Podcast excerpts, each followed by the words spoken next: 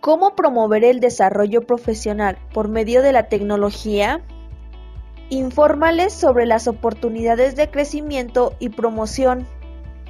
Tómate el tiempo para tener una reunión virtual con cada uno de tus colaboradores individualmente y hablar con ellos sobre las oportunidades que son relevantes para sus objetivos profesionales.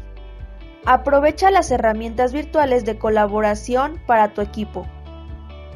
¿Crees que los entrenamientos en equipo son cosa del pasado? Piensa otra vez. Con plataformas como Zoom, Teams o Slack, puedes conectar a tus colaboradores de forma remota mientras compartes tu pantalla y otros recursos. Establece objetivos y mide resultados.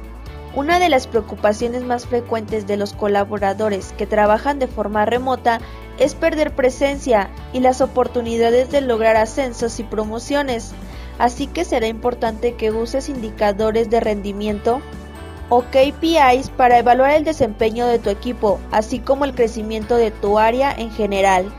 Anima a tu equipo a inscribirse en cursos en línea.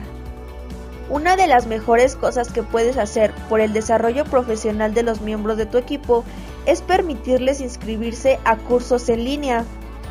Estos podrían ser cursos de certificación desarrollados por organizaciones profesionales, que sean financiados por tu organización, incluso si tu empresa ha tenido que operar con algunas restricciones en este momento, es fundamental que te asegures que tus colaboradores se sientan respaldados en su estado de crecer y ascender.